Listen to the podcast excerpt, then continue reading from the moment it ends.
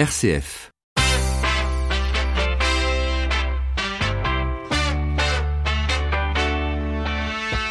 12h30, 13h, ça fait du bien. Melchior Gormand.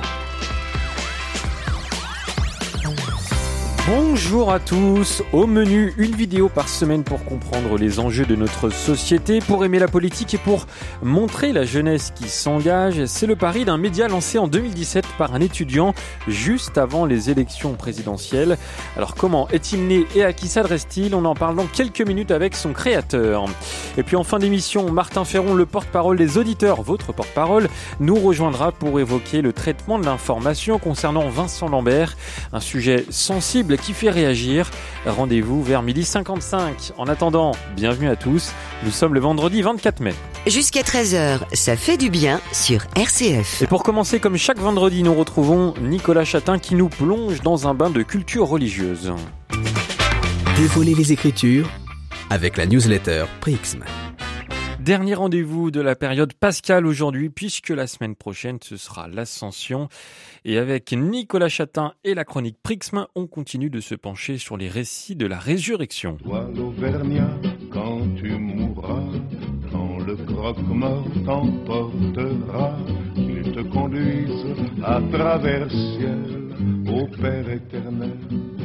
Si Georges Brassens souhaite à l'Auvergnat que le croque-mort le conduise au Père éternel, il a bien dû passer par un tombeau comme Jésus. Mais où se trouve le tombeau de Jésus? Le lieu dont parlent les évangiles et vénéré par les chrétiens à Jérusalem n'a-t-il pas été inventé plusieurs siècles après pour créer un lieu de pèlerinage? Pour répondre à ces questions, nous sommes allés relire les réponses du grand spécialiste d'archéologie en Terre Sainte, Jérôme Murphy O'Connor. Après la mort de Jésus, dans les années 30 après lui-même, les premiers chrétiens vénèrent le tombeau situé dans une carrière de pierre où étaient creusées de nombreuses autres sépultures. Ils y laissent des traces caractéristiques des premiers chrétiens, des graffitis sur les murs. Le street art a donc plus de 2000 ans.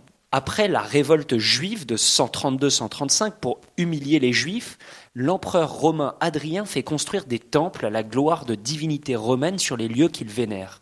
Il choisit notamment la carrière de pierre où était le tombeau pour y construire un temple en hommage à Vénus ou Jupiter. Le tombeau de Jésus est ainsi couvert d'une grande plateforme où sera construit un temple romain. Pendant deux siècles, les chrétiens de Jérusalem ont pu se dire impossible de se rendre au tombeau du Christ, il est sous le temple romain. C'est donc la tradition orale si forte au Proche-Orient qui a préservé ce secret. Euh, le tombeau n'est pas resté sous ce temple romain. Que s'est-il passé ensuite, Nicolas? En 325, l'évêque Macaire de Jérusalem est l'héritier de cette tradition orale. Il rencontre l'empereur de Rome, Constantin, lors du concile de Nicée. Macaire convainc l'empereur romain, sans trop de difficultés, puisque l'empereur était devenu chrétien, de faire détruire le temple consacré aux divinités païennes pour remettre à jour le tombeau du Christ et y construire une basilique.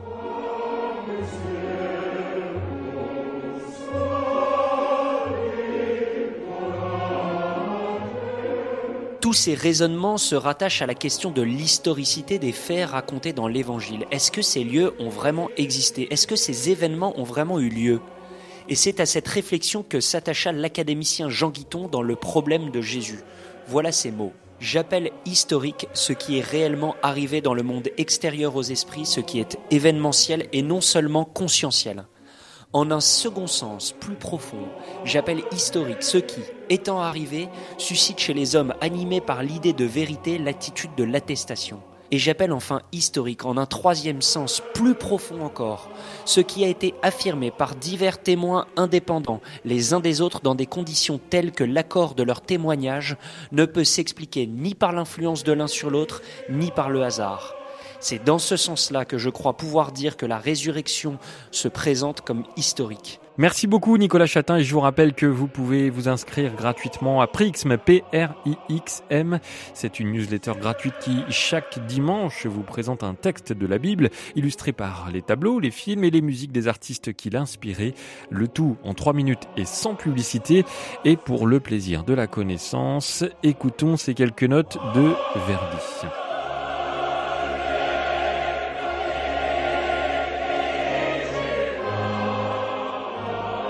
Vous écoutez RCF, il est midi 35 et nous allons déclencher un déclic chez les jeunes avec un média. Ça fait du bien. L'invité. Qui a dit que la jeunesse ne s'intéressait pas à l'actualité ni à la politique? Preuve en est avec un média qui tente de mettre du réel dans le virtuel à l'heure où beaucoup de jeunes se détachent des médias et des informations. Bonjour Fabien Marchesini. Bonjour Melchior. Merci d'être avec nous dans Ça fait du bien. Vous êtes étudiant en école de journalisme à Paris et pas seulement. Vous êtes le cofondateur et rédacteur en chef de Déclic, un média étudiant qui a pour euh, vocation de se professionnaliser. C'est en 2016 que le projet euh, s'est réellement développé. Comment ça s'est passé? À quel moment vous avez eu le déclic, si je puis dire? Euh, eh bien, en fait, euh, à la rentrée 2016, j'avais deux mois de, de battement, disons, avant de, de, reprendre les cours à, à l'école W, et euh, j'ai eu envie de, de, commencer à faire des interviews de, de personnalités poétiques. Donc, euh, au départ, j'étais un peu, euh, j'étais un peu tout seul, et puis en rentrant à l'école W, je me suis rendu compte que d'autres étudiants avaient envie aussi de de voilà de parler de ces sujets-là et de, de, construire un média. Et puisque l'élection présidentielle de 2017 euh, approchait, on s'est dit que euh, bah, on pouvait euh, franchir le mmh. pas et, et créer créer ce média ce média-là. Alors contrairement à un média, je dirais traditionnel, même comme RCF, il n'y a pas de site internet exclusivement dédié aux actualités. tout se passe sur les réseaux sociaux. Pourquoi ce choix?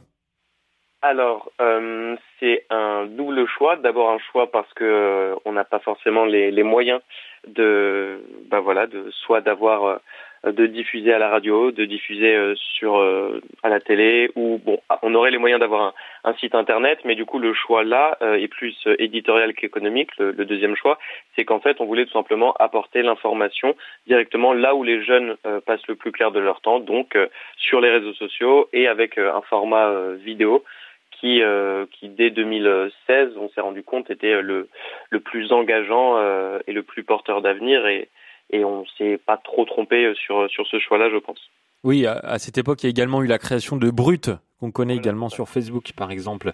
Alors, une aventure qui a euh, démarré presque officiellement en janvier 2017. Vous l'avez dit quelques mois avant la présidentielle. Est-ce que vous aviez prévu une mobilisation particulière? Pour, euh, vous voulez dire des, des contenus particuliers pour, euh, pour l'élection? Voilà, dans le cadre de Déclic. Oui, alors en fait, on avait surtout une, euh, une émission euh, mensuelle à peu près où on a invité à chaque fois un représentant jeune d'un d'un des principaux partis qui se présentait, avec aussi à chaque fois un invité qui était plus euh, euh, soit vidéaste, soit youtubeur, soit comédien, soit artiste, euh, pour à chaque fois voilà essayer de de rendre le cadre un petit peu plus euh, agréable, détendu, et, euh, et, avoir des personnalités qui, bah, auxquelles les jeunes peuvent s'identifier et, et, des référents un petit peu, euh, bah, voilà, de la culture internet ou, ou, des choses comme ça. Et donc on a fait ces, ces grosses émissions là pour décrypter un petit peu les, les, programmes des différents partis. Et en plus de ça, à côté de ça, on avait différents différents formats, comme par exemple les match interviews donc euh, où on a pu interviewer les, les candidats ou, ou, leurs représentants de pratiquement tous les partis, euh, avec euh, à chaque fois en fait on, on, leur montre une image et comme sur Tinder ils doivent dire s'ils si, si matchent euh, oui. ou matchent pas, donc s'ils aiment ou pas. Et euh, voilà, on avait différents formats comme ça pour pour essayer de, de rendre la, la, campagne un petit peu plus accessible et, et puis amusante aux, aux jeunes. Fabien Marchettini, est-ce que vous avez l'impression qu'il y a des, des, sujets pour lesquels les jeunes sont plus sensibles? Alors on a beaucoup parlé dernièrement de l'engagement de la jeunesse pour le climat, mais peut-être qu'il y a d'autres sujets importants? Euh, eh bien, alors effectivement, c'est vrai que c'est vrai que là, d'ailleurs, aujourd'hui encore, il y a la seconde grève internationale pour pour le climat. Donc, euh, l'écologie et la protection de l'environnement, c'est vrai que c'est un thème euh, dont on parle beaucoup parce que euh, bah, on pense que c'est un thème qui qui intéresse et qui et vraiment voilà peut provoquer de l'engagement chez les jeunes.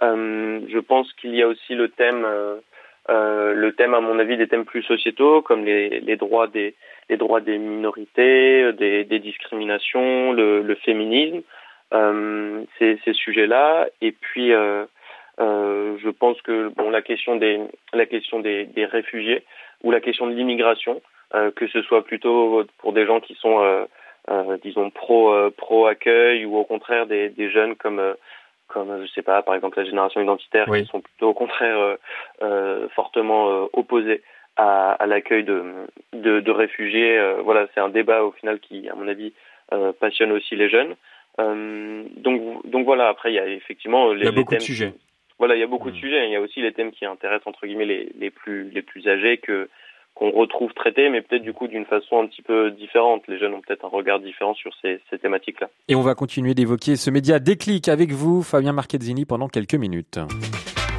12h30, 13h, ça fait du bien. Melchior Gormand. Alors on a parlé du climat et justement le samedi 8 septembre 2018 a eu lieu une importante marche pour le climat et vous avez rencontré une personnalité sur le terrain extrait. Je marche, je manifeste euh, pour que les politiques entendent qu'ils ne peuvent pas faire euh, des choses sans que voilà, sans que sans qu'on ne réagisse pas quand ce sont des choses que, contre nature et contre logique. Et c'est l'actrice Marion Cotillard, je précise, qui défilait avec les jeunes. Est-ce que vous l'avez rencontrée par hasard ou alors c'était prévu depuis longue date? Bon, écoutez, j'ai son numéro, donc on a on avait calé ça. Non, en vrai, on l'a rencontré, euh, on l'a rencontré par hasard. Euh, on l'a rencontré vraiment la toute toute fin de, de la marche. Euh, on avait couvert la manifestation pendant trois heures. On avait commencé par faire un, un Facebook Live, un, direct euh, qui a eu des petits problèmes de connexion, et puis on a fait d'autres interviews. Et vraiment à la fin de la marche, euh, j'ai croisé une amie qui m'a dit ah en fait il y a Marion Cotillard euh, là-bas et donc on s'est mis à on s'est tout de suite mis à, la chercher en fait elle est elle est elle est venue vers nous elle a commencé à enfin elle marchait tout simplement vers nous et donc euh, on a pu on a pu l'interviewer. Ouais. Alors Fabien vous le savez ce dimanche les Français sont appelés aux urnes pour les élections européennes et comme tout média mobilisation importante de votre part pour informer les citoyens sur les enjeux européens. Comment ça? En tout cas, moi, ça va très bien puisque je me trouve aujourd'hui à Strasbourg devant le Parlement européen, juste pour le plaisir de vous annoncer la sortie d'une nouvelle web série qui s'appelle L'Europe au quotidien. Voilà, c'est vous qu'on vient d'entendre, Fabien Marchezzini. L'Europe au quotidien, qu'est-ce que c'est?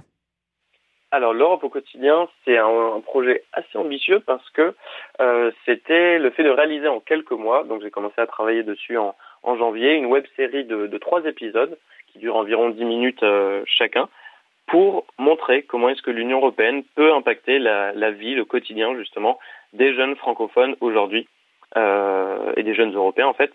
Et donc je suis parti à la rencontre euh, bah, dans le premier épisode de, Julien, un, jeune agriculteur, pour parler notamment par exemple de la, politique agricole commune. Ensuite je suis parti à la rencontre d'Ibrahima, un jeune demandeur d'asile malien qui, qui est aussi étudiant à Paris. Et dans le dernier épisode, je suis retourné en Angleterre là où j'avais étudié euh, il y a quelques années, pour, euh, pour parler avec Apolline, qui elle est partie en Erasmus l'an dernier en Allemagne, de bah, justement cet Erasmus et de comment est-ce que l'Union européenne peut euh, voilà concrètement impacter le quotidien des, des, étudiants avec ses programmes de mobilité et d'échange. Et ces trois vidéos sont à retrouver sur votre compte YouTube et sur la page Facebook Déclic. Alors au-delà de tirer le portrait de ces trois Européens, qu'avez-vous essayé de mettre en avant à travers ces trois épisodes? Euh, Eh bien, j'ai essayé de, de rendre un petit peu les, les institutions, les, les, les prises de le processus législatif, euh, les, les différents euh, grandes thématiques euh, politiques européennes plus accessibles aux, aux jeunes, aux primo-votants. Euh, donc ça, je, je l'ai fait, comme vous le disiez, en, en tirant le, le, portrait de, de ces trois jeunes-là, parce que je pense que bah, tout simplement, ils peuvent notre cible peut, notre audience peut, peut plus facilement s'identifier à eux, euh, mais aussi du coup en ayant des séquences dans les reportages de, de décryptage, d'explication, notamment en ce qu'on appelle en, en, motion design, enfin c'est en fait tout simplement du dessin animé. Euh, et, donc il y a quand même eu aussi un, un gros travail de, de, de, recherche, de documentation pour pouvoir ensuite essayer de, de simplifier par exemple le, le droit européen et c'est, c'est pas facile. Fabien Marchezzini, vous êtes jeune, vous travaillez avec des jeunes, vous vous adressez aux jeunes et je crois qu'on connaît tous cette mauvaise habitude de tout vouloir commenter sur les réseaux sociaux, que ce soit sur Twitter ou Facebook. On s'improvise expert dans un domaine le temps d'un tweet. Vous qui êtes futur journaliste et en plus rédacteur en chef d'un média, est-ce que c'est difficile de garder une certaine neutralité, de rester objectif tout en informant les autres? Euh, Eh bien, je pense que c'est effectivement un travail, euh, un travail sur soi et il faut être vigilant. Euh, moi, enfin, j'aime pas trop parler d'objectivité parce que je pense que c'est de toute façon l'éternel débat un petit peu euh, au sein des, des, médias, mais euh, je pense pas que l'objectivité peut peut être atteignable dans le sens où on a tous notre part de subjectivité quand on traite, euh, quand on parle de, de certaines choses. Euh, en revanche, euh, je préfère le, le terme, disons, d'impartialité, euh, dans le sens où on n'a pas, enfin, à des clics en tout cas, on n'a pas de on va, on va essayer de donner un, un, un, temps de parole équitable aux différents partis. On va essayer de traiter euh, un large, un large panel de sujets. On va essayer de, voilà, de donner la parole à des, à différents points de vue dans un même, dans un même reportage, d'apporter euh, un petit peu de la contradiction. Je pense qu'on pourrait le faire encore davantage, mais en tout cas, on a, on a l'objectif, on a l'envie de donner envie aux jeunes avant tout de s'intéresser et d'aimer euh, la politique, voilà le, le débat démocratique. Et ensuite euh, bon bah qu'ils euh, qu'ils votent euh, à gauche ou à droite j'ai envie de dire que ça ça ça ne me regarde plus trop.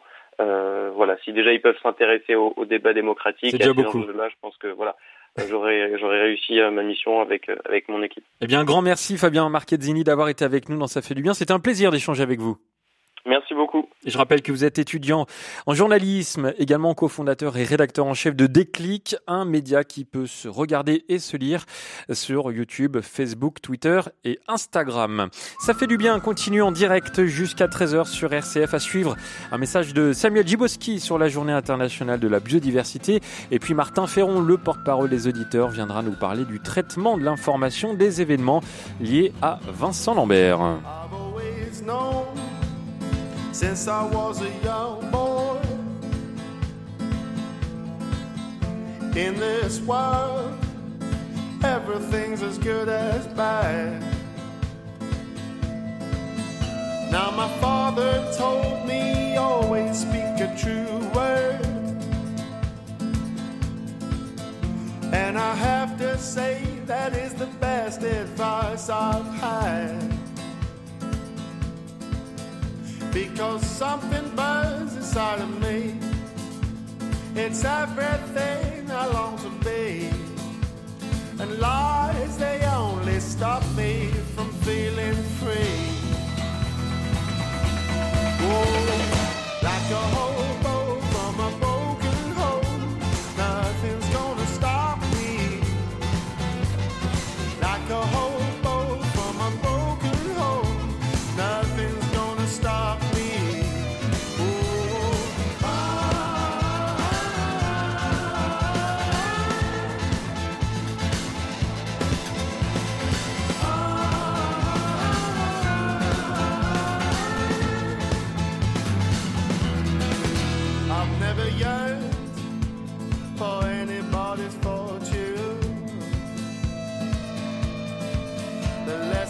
Charlie Winston sur RCF, une chanson sortie en 2009, Like a Hobo.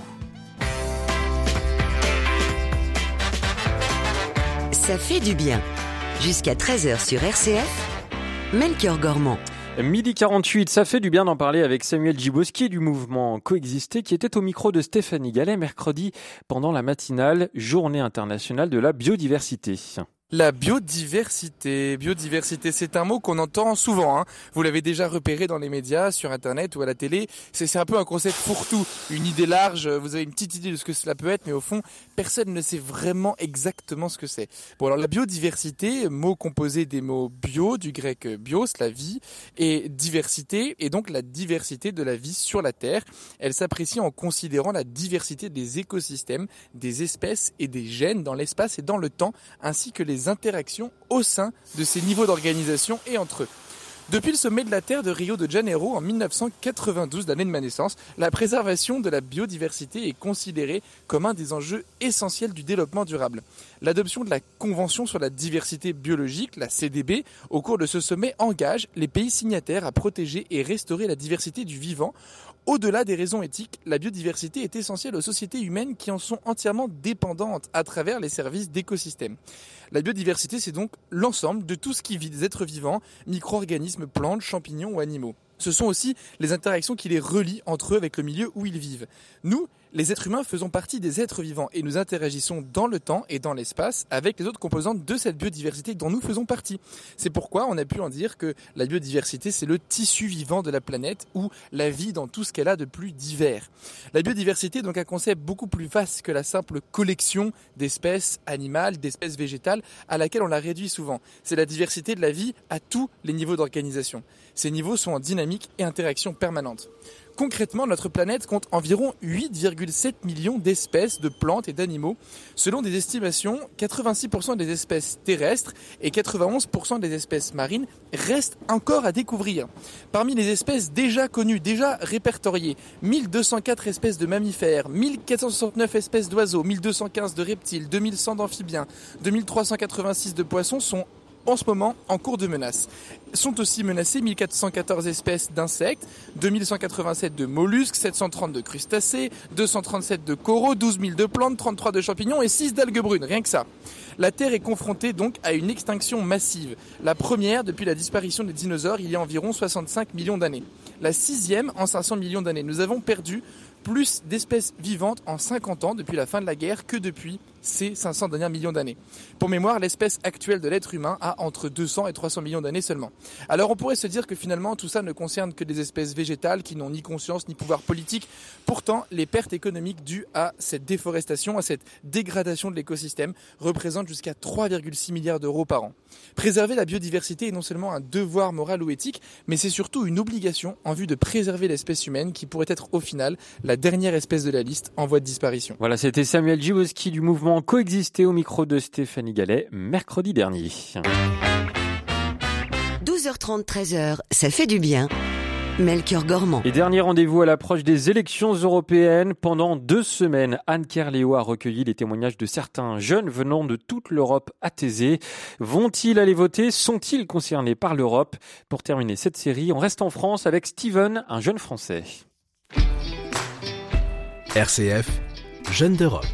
Bien le bonjour, euh, donc je m'appelle Steven, j'ai euh, 26 ans, je suis d'originaire de Reims et actuellement je vis en Ile-de-France à Paris. Pour moi, être européen, c'est en fait ma patrie. Plus on avance dans le temps et plus, comme on dit, le monde rapetissit. Et à l'heure d'aujourd'hui, du coup, je me considère plus comme européen que français.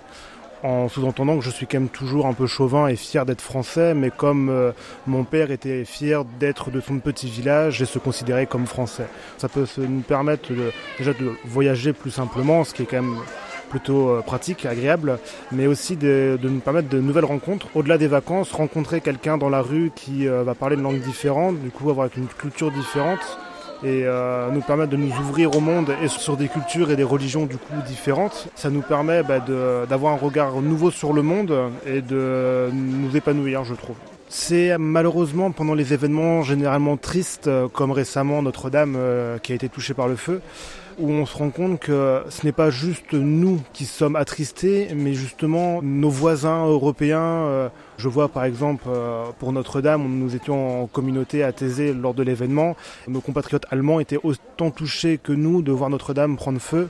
C'est là où justement on se rend compte que nous sommes européens et plus individualistes et que les gens du pays d'à côté, c'est comme les gens du village d'à côté, euh, quand il se passe quelque chose, tout le monde est au courant et tout le monde est triste pour les personnes concernées.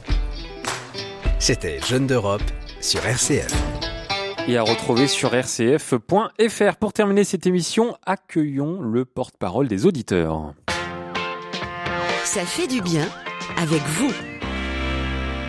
Bonjour Martin Ferron. Bonjour Melchior, bonjour à tous. L'Europe est au cœur de l'actualité, Martin, mais pas que. On pourrait appeler ça l'affaire Vincent Lambert. Oui, il faudrait même faire attention à ne pas utiliser ce terme-là si on voulait être précis et suivre les recommandations du jésuite euh, Bruno Santo qui dit parlons de monsieur Vincent Lambert et pas d'affaire Lambert.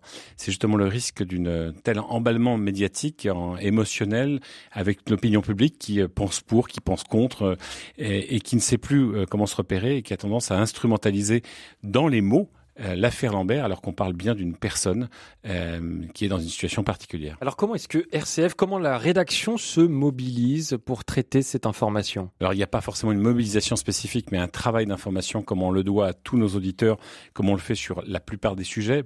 Qui plus est une attention particulière sur celui-là. Évidemment, comme, on, comme à chaque fois on essaye d'informer, on essaye de donner des éléments de compréhension qui ne sont vraiment pas évidents sur la situation exacte. Et nous le faisons en faisant entendre d'une manière spécifique euh, bah, la voix des chrétiens et euh, des responsables des églises chrétiennes. Est-ce que nos auditeurs réagissent? Alors comme vous le savez, c'est souvent euh, ceux qui réagissent le plus négativement qui réagissent en premier. Ça, Melchior, vous le savez. Oui. Euh, les avis positifs, vous en recevez quelques-uns, je crois, sur votre émission, mais sur cette question-là, nous sommes hyper sensibles, et notamment à des personnes qui sont, euh, voilà, en première réaction, euh, violemment opposées à un traitement que nous avons pu faire, à tort, selon elle, sur ce sujet. Je prends un exemple. Par exemple, c'est Clara qui dit « Je suis très étonné ce matin par la position que vous prenez par rapport à l'affaire Lambert. Vous donnez la parole essentiellement à des personnes du corps médical qui ont l'air de légitimer ce qui se passe en ce moment. » C'est aussi euh, Yves qui nous écrit « Je veux vous faire part de mon indignation par rapport à votre choix éditorial. En effet, le docteur Morel, qui est intervenu donc, si je me trompe pas, lundi matin dans, dans la matinale de RCF, monsieur le docteur Morel est président de la service des soins palliatifs et son travail s'adresse donc à des personnes en fin de vie. Et puis, euh, on a aussi des réactions positives. Caroline qui nous dit, euh, à la fin de la, cette semaine, je ne sais pas trop comment me positionner sur ce sujet. D'ailleurs, faut-il se positionner? Et à vous écouter, je ne me suis pas senti jugée ou mauvaise, peu importe mes positions, ce qui arrive parfois sur d'autres thématiques. C'était bien, je trouve, de nous amener, auditeurs, à réfléchir sur la dimension profondément intime de cette situation familiale. Caroline qui, ne, qui avait plusieurs lignes pour nous dire qu'elle trouvait qu'on avait un traitement équilibré. Voilà pour le traitement d'information. Est-ce qu'on peut vraiment répondre à ces auditeurs, Martin? C'est très difficile, pour deux raisons. D'une part, euh, on peut déjà répondre que nous ne prenons pas position. Nous avons cherché à expliquer. Docteur Morel est intervenu dans une partie de la, matinale. Mais par ailleurs, et c'était pour expliquer exactement quelle était la situation de euh, Monsieur Vincent Lambert, pas pour dire qu'il fallait faire ceci ou cela, mais pour expliquer médicalement la situation. Et ensuite, il y avait des propos de chrétiens, de responsables des églises comme les évêques, qui sont venus porter une position en revanche. Mais ce n'est pas nous qui prenons position. Nous tendons le micro, nous essayons de le donner avec le plus d'équilibre possible pour comprendre calmement cette situation. Est-ce que vous comprenez que des auditeurs réagissent que ce soit positif ou négatif? Des fois, c'est assez injuste. C'est-à-dire que c'est avoir entendu un propos et en disant que vous ne traitez que de ce côté-là. Et ce qui n'est pas tout à fait juste. Et on n'essaye pas non plus d'équilibrer la balance, les pour et les contre, sur la fin de vie de Monsieur Vincent Lambert. Ça, aucunement. La première condition véritablement en tant que radio chrétienne, c'est d'aller dans le sens de la vie et d'entendre la parole de l'Église, notamment celle du pape, qui dit il faut préserver la, vie coûte que coûte. Après, il y a des questions d'appréciation et de pouvoir permettre, comme le dit Caroline, on ne se sent pas jugé. Si nous disons, nous radio, vous comprenez, puisque l'Église dit cela, tous ceux qui pensent d'une autre manière, avec euh, une atténuation, pas opposés à l'Église, mais apprécient les choses d'une autre manière, sont euh, dans, dans l'erreur, ça peut poser des questions et notamment nous, nous, nous couper d'auditeurs qui ont besoin de comprendre. Je voulais juste revenir, si j'ai encore un tout petit peu de temps. Allez-y. Alors j'avais autre chose, c'était les réactions par rapport aux éditos. Et là, c'est autre chose, ce n'est plus de l'information, c'est de la prise de position, effectivement, d'éditorialistes. Nous avons un panel d'intervenants qui est très différent qui va de Tuc du Alderville de l'Alliance Vita, Véronique Margron qui est dominicaine, et le père Guggenheim qui est dans le diocèse de Paris. Et nous avons eu énormément de réactions par rapport à cette position et à ce qui a été dit. J'aimerais réexpliquer juste, pour ne pas rentrer dans le détail de ces interventions en d'éditorialistes, que à aucun moment ces éditorialistes, et j'invite à aller sur notre site internet, à réécouter ces éditos et à écouter surtout les conclusions de ces éditorialistes pour entendre qu'il ne s'agit pas de prise d'opposition pour dire il faut mettre fin au jour de M. Vincent Lambert. En aucune manière, c'est de cette manière-là que ça a été posé, et notamment que Véronique Margron, elle a juste donné le témoignage d'une mère qui a eu, qui a assisté paisiblement le départ de son fils handicapé, qui était, qui, au bout de 21 années, d'une situation similaire à Vincent Lambert. Il s'agissait véritablement pas, et vous voyez, même dans les mots que j'utilise là, je suis en train de me dire que les auditeurs peuvent prendre un mot et puis dire, bah vous avez, vous avez dit handicapé, Vincent Lambert n'est pas handicapé. Si, il est handicapé, il n'est pas malade. Voilà, on n'en sortira pas. Nous essayons de faire notre travail le mieux possible. C'est très difficile de le sortir un point de vue sur la question, de sortir un jugement. L'idée, c'est de pouvoir éclairer au maximum le chemin de réflexion de nos auditeurs. Merci, Martin Ferron. Merci à vous et pardon si j'étais un petit peu confus sur la fin. C'est pas grave. À la semaine prochaine. À la semaine prochaine. Eh bien voilà, ça fait du bien. C'est déjà terminé pour euh, cette semaine. Ah oui, ça passe vite. Rendez-vous lundi entre 12h30 et 13h. D'ici là, j'attends vos réactions, vos témoignages, vos idées d'infos positives par mail à l'adresse ça